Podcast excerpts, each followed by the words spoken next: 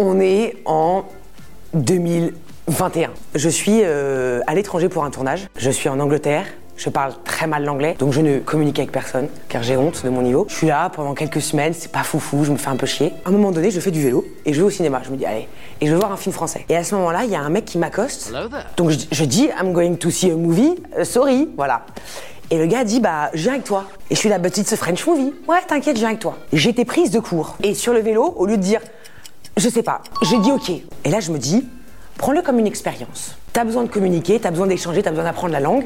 C'est peut-être pas mal. Le mec d'ailleurs sort de son sac des canettes de, bière. Normalement, ça c'est un deuxième red flag. Mais bon, ok. Moi, je calcule pas, il me propose à boire. Non, merci. Il vient avec moi au cinéma, il me raconte sa vie. euh, Le gars a trois enfants, quatre enfants. Bon, je vois qu'il veut un peu me chiner, mais je me dis, ok, c'est cordial, j'arrive à m'exprimer. Je sais que quand ça va se terminer, je pars, je rentre chez moi. Fin du film. Et là, évidemment, il essaye un peu de me chiner. Et viens, on va boire un verre et tout ça.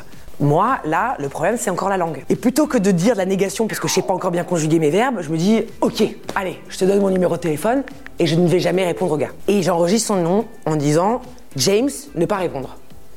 Je me dis, c'est réglé. Une semaine après, je suis toujours à Londres, je me fais toujours chier.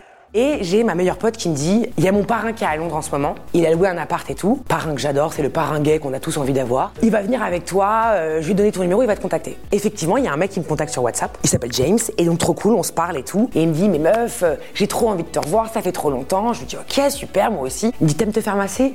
Bien sûr. T'aimes les boutiques Bien sûr. T'aimes manger machin Super. Et donc vraiment, il me fait une journée de rêve. Moi, je suis trop content. Je me dis ah putain, ça y est, enfin mon, aventure commence quoi. Je veux dire, je vais enfin kiffer le- l'endroit. Le, mec, donc, m'a quand même envoyé pendant une semaine son petit smoothie du matin. Vraiment, genre, on, s'est changé de ouf. Et donc, euh, va le moment donné où on va se retrouver. Et donc, bah, je sors, je suis hyper contente. J'ouvre la porte et c'est pas James, le parrain gay de ma meilleure amie.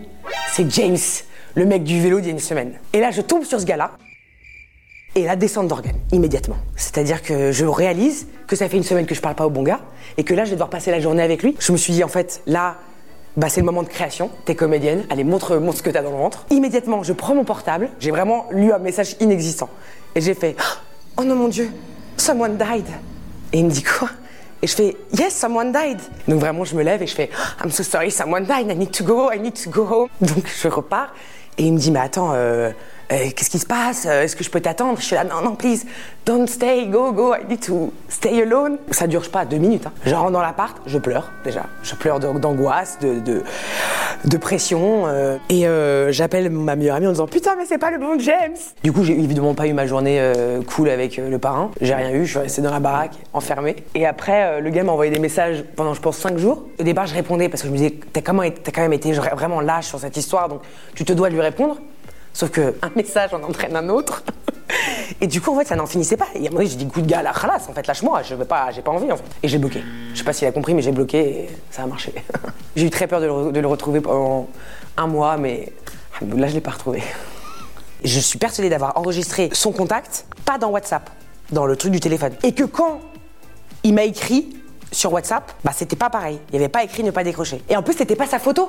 C'était une photo de mer, de, de, de- de mer. Donc, je me suis fait avoir. C'était donc mon date le plus pourrave de la Terre. C'était le mien. C'était un.